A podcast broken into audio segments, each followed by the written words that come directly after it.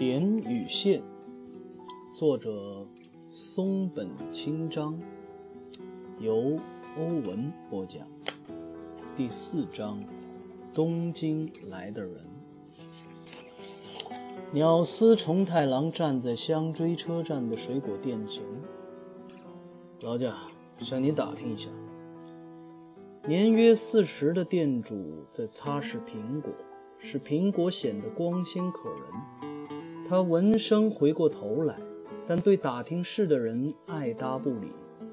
在重太郎亮出身份后，他才认真起来。这家店晚上开到几点？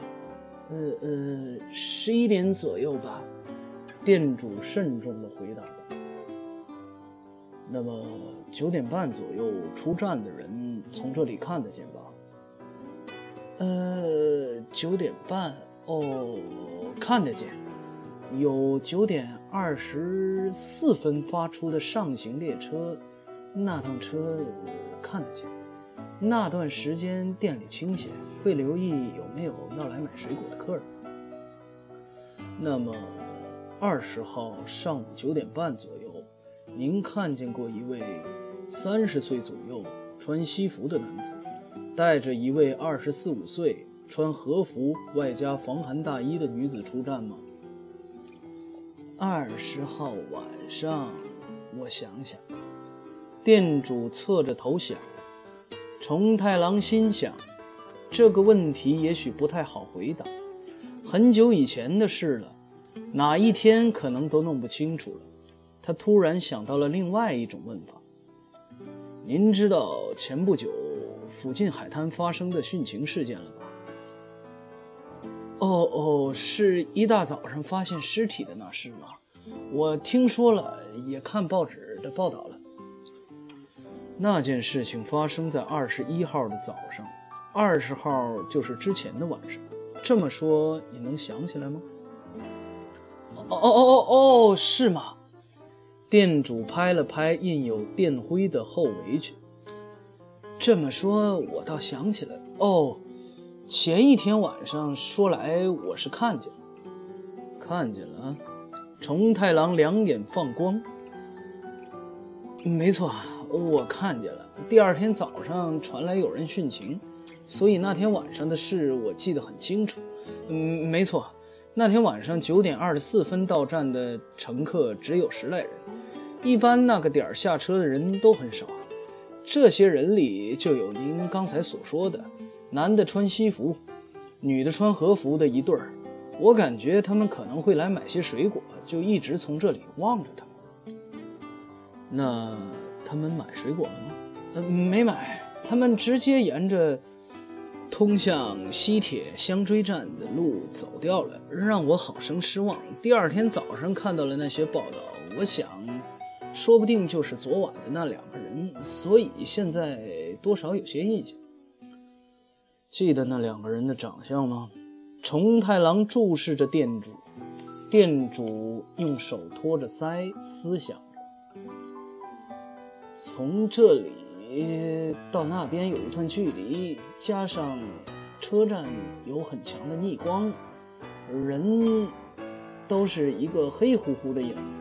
长相看不太清楚，报纸上倒是刊登了自杀男人的照片，但我也无法从从照片判断到底是不是他呀。哦，重太郎大失所望。他们穿的呢，我记不太清楚了。看他们往前往那边走了，也就模模糊糊的记得男的是穿大衣，女的穿和服而已。和服的图案、花纹之类的看到？实在是看不清啊。店主微微一笑，重太郎有些失落。店里有个顾客在挑橘子，似乎有心在听两人的对话。那个西铁香追站和海边的是一个方向。对，没错，笔直的穿了过去就到海边了。重太郎谢过店主，离开了水果店。鸟司重太郎心想，大致弄清楚了，他的直觉是对的。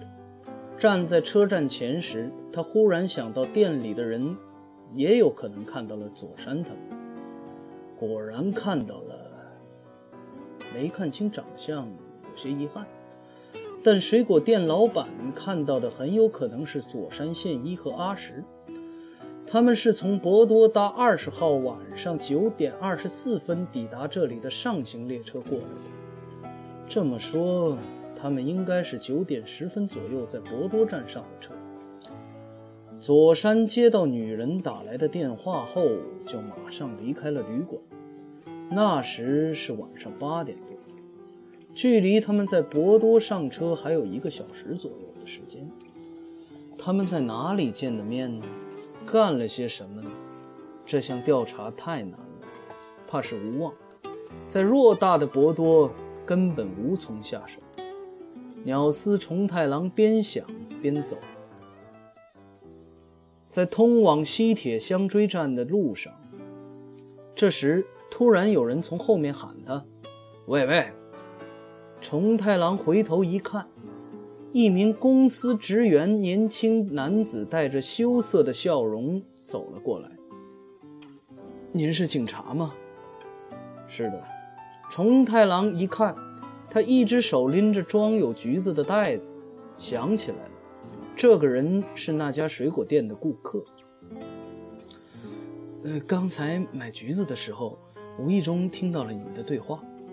年轻男子在重太郎身边停住。开口说道：“其实我想，我也在二十号晚上九点半左右看见过和那对殉情男女相似的人。”哦，重太郎瞪大了眼睛，环顾四周，有一家既不像咖啡店也不像饮食店的小店。重太郎邀请这位客气的男子进了店，他一边喝着糖水似的咖啡，一边看着这位男子。请详细谈谈吧。哦，也算不上详细。男子挠挠头。我买水果的时候听了你们的谈话，心想我的话也许有点参考价值，于是就想和您说一下。很好，没关系。嗯，请您说。重太郎催促道。年轻的公司职员便说道：“我是当地人，在博多的公司上班。”在发现自杀者尸体的前一天晚上，也就是二十号的夜晚，我也看见了像是自杀的那对男女。我是搭九点三十五分抵达西铁香追站的车。请稍等。重太郎做了一个等一等的手势。您坐的是电车？嗯，是的，是九点二十七分离开赛车场的电车。呃，到达这只需八分钟。赛车场位于博多东端的香崎，香崎是古战场，附近有多多罗河。当时修筑的工事还有部分存留，从那里透过松树林可以望见博多湾。嗯，那么是你在电车里看见那对男女的吗？啊，不，呃，不是在电车上，那电车是两节车厢相连的。我在后面的车厢，因为乘客少，只要在后部都能看见。他们一定是在前面的车厢。那么，您是在哪看见的呢？是出了检票口往往家的方向走的时候。那天晚上我在博多喝多了，所以走的比较慢。这一天来，同一辆电车下来的人有两三个。就从我身后超了过去，他们是本地人，我也认得。后来有一对不认识的男女从我后面赶上，急急地向前走。男的穿大衣，女的穿和服外加防寒大衣。这两个人从那儿很少有人走的路，往海边方向走。我当时并没有在意，直接就拐到我家所在的巷子里。到第二天，那件殉情的事情传开了，上了报，说他们是前一天晚上十点前后死，死亡的。我就想，会不会是那对男女？那么，您看清他们的长相了吗？这个嘛，我刚才说了，他们是从后面抄过去的，只看见了背影。哦，那外套的颜色或者罩衣下的和服花纹呢？我完全没有印象。那条路上的街灯很暗，加上我又醉了。不过我听见那女的说了一句话。什么？重太郎两眼放光。他说什么？从我身边走过去的时候，那女的对男的说：“很荒凉的地方啊，很荒凉的地方。”重太郎情不自禁地复述道。那么，男的是怎么回答的？男的没有做声，然后就快步走掉了。那位女士说的话的声音有什么特点？这个，那种清亮悦耳的女声，而且没有地方口音，是普通话。这一代的人不会说那样的话，说话的腔调应该就是东京腔。重太郎从兜里掏出皱巴巴的新生烟，点燃，在向空中喷吐着蓝色烟雾时，他思考了一下一个重要的问题：那趟电车的确是九点三十五分抵达的，呃，这不会错。我在博多玩的再迟，都要赶这趟车回家。重太郎听到了这个回答，思考起来。这名公司职员看见了一对男女，就是从国铁香追站下车，被水果店老板目击的那一对吗？他并没有在车上看见他们，只不过是因为他们从后面超越了自己，所以才这样认为。国铁香追站是九点二十四分进站，而西铁香追站是九点三十五分进站，相差十一分钟。两站之间的距离约五百米，而出香追站去海边的路要通过西铁香追站的旁边，路线和时间都符合。我我要说的就这些了。热心肠的公司职员看见重太郎陷入沉思，站了起来。听您在水果店询问那对殉情男女的情况，就想和您说一说。啊，太感谢了。重太郎问了那人的姓名和住址，诚心地向他致谢。即便他只记得女子说了一句话，也是收获。出了那家店，天已经黑了。很荒凉的地方啊！那女子说的话回响在鸟司重太郎的耳边，仿佛不是从公司职员来听到的。而是他自己直接听见的。从这短短的几句话中，可以得知以下三个重要信息：一，用的是东京腔的普通话，所以可以断定他不是本地人，而是福冈县为首的九州一带都不是这样说话的。以博多为例，这句话就会说成：“这地段好偏呐。”二。照这句话的意思，女子是头一次来到此地。三，她对男子这样说，并不是征求同感，而是向熟知本地情况的人说出自己第一印象。男子没有回答，一个劲儿的赶路，更进一步证明了这一点。简言之，男子以前就了解这里，女子则是头一次来。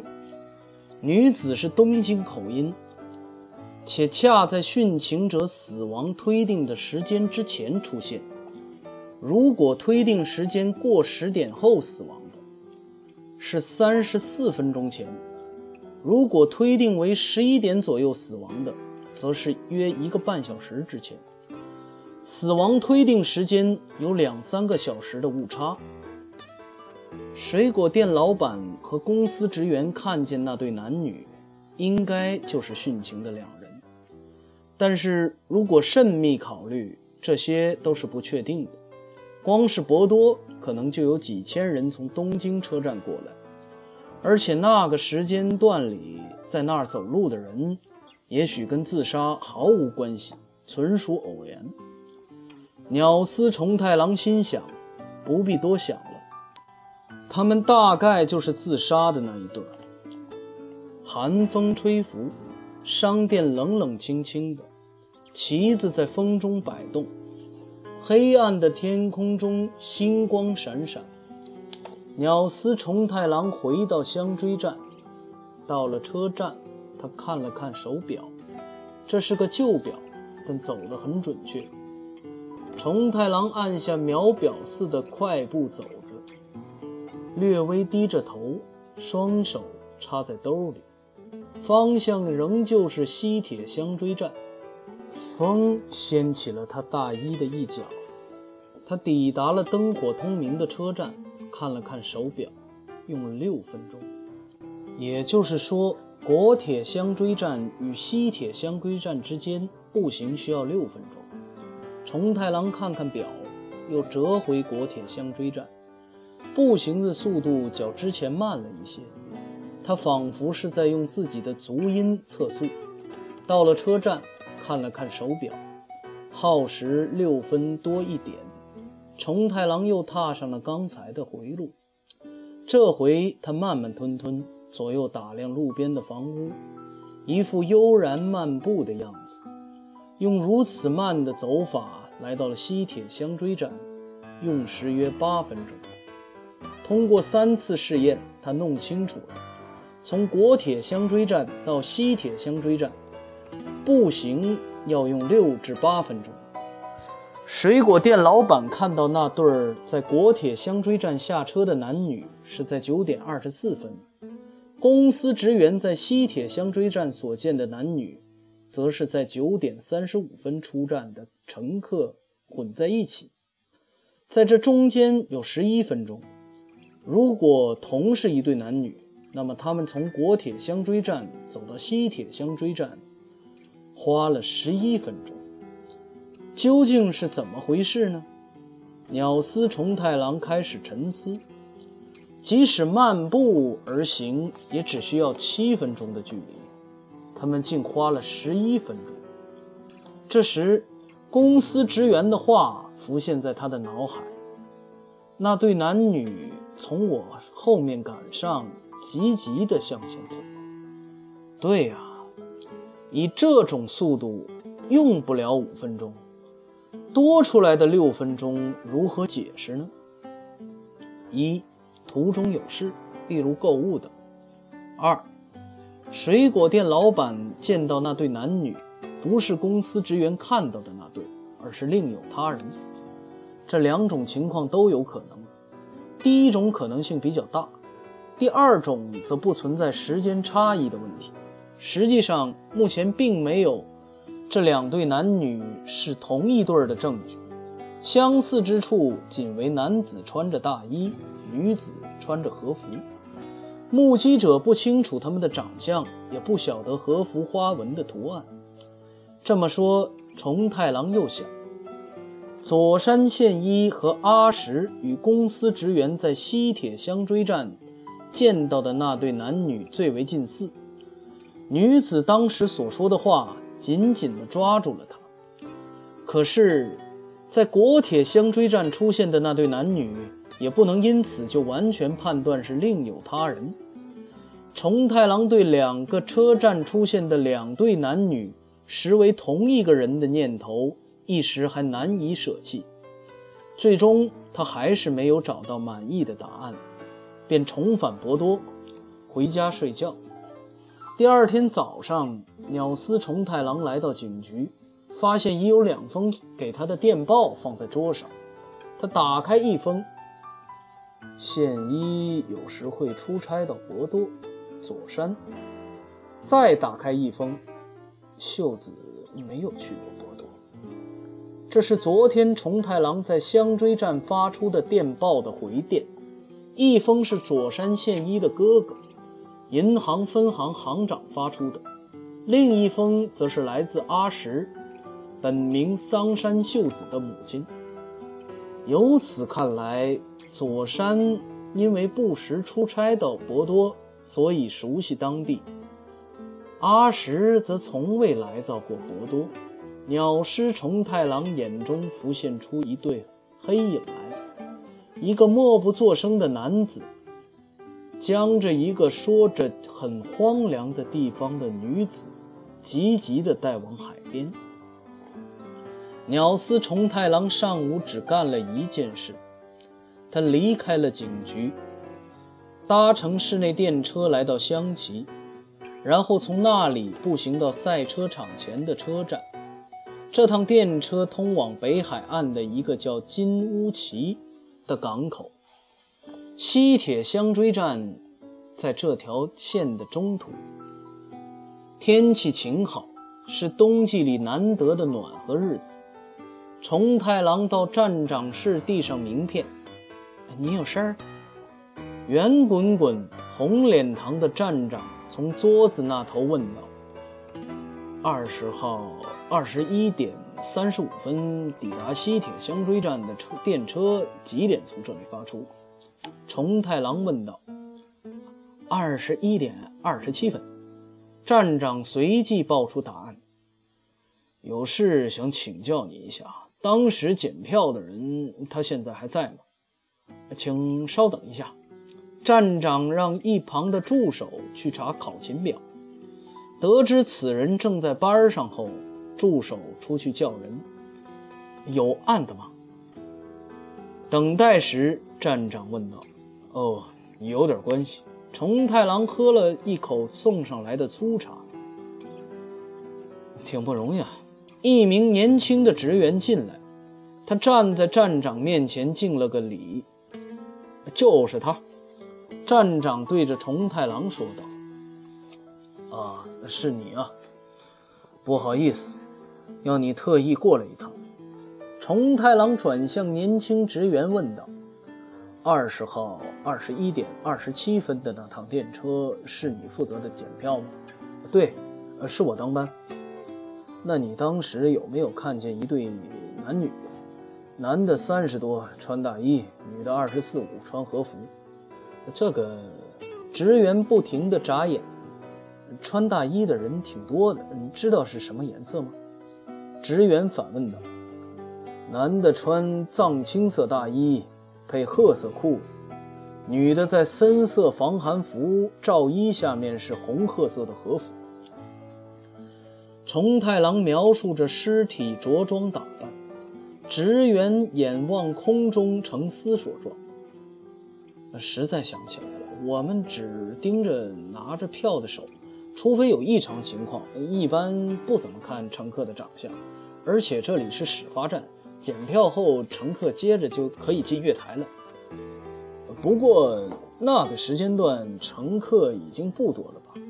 是的，就三四十个吧，一般都是这样。女人最近穿洋装的多，穿和服的少。怎么样，想不起来吗？实在是没有印象。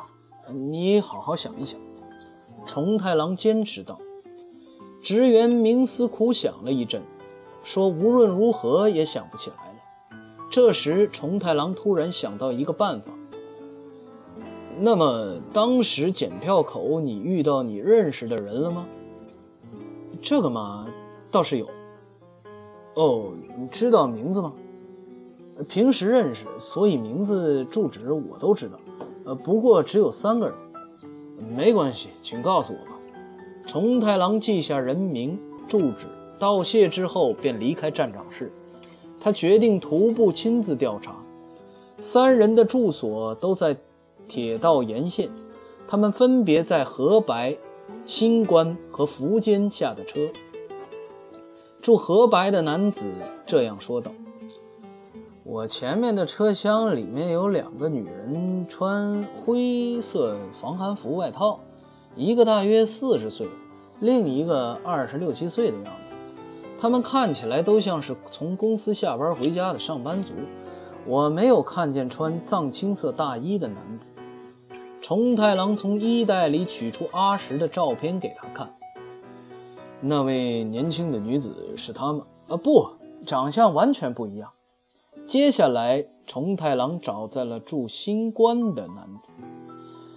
他称自己在后面的车厢，穿防寒服的女人，呃，不记得，好像有吧。我很快就睡着了，也没见到穿藏青色大衣的男子。重太郎出示死者的两张照片，但对方表示完全没有印象。最后一位是住在福间的乘客，他这样答道：“我在后面车厢，车厢里确实有个穿防寒外套的女人，大概二十五六岁。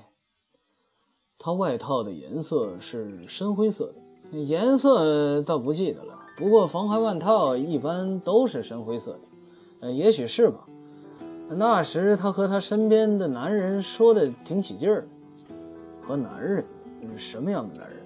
重太郎精神为之一振，但他的回答又让他扑了个空。嗯，大概是夫妻，男的至少四十多岁，他穿着华丽的大岛花纹和服。重太郎循例出示了照片，对方答称长相不同，随后又补充说记不清乘客里有没有穿藏青色大衣的男子。最终，重太郎还是没有找到阿石和佐山乘坐的那趟电车的确凿证据，白跑了一趟，只得失望地返回了博多。当重太郎疲惫不堪地来到警局时，股长站了起来，仿佛已经等候多时。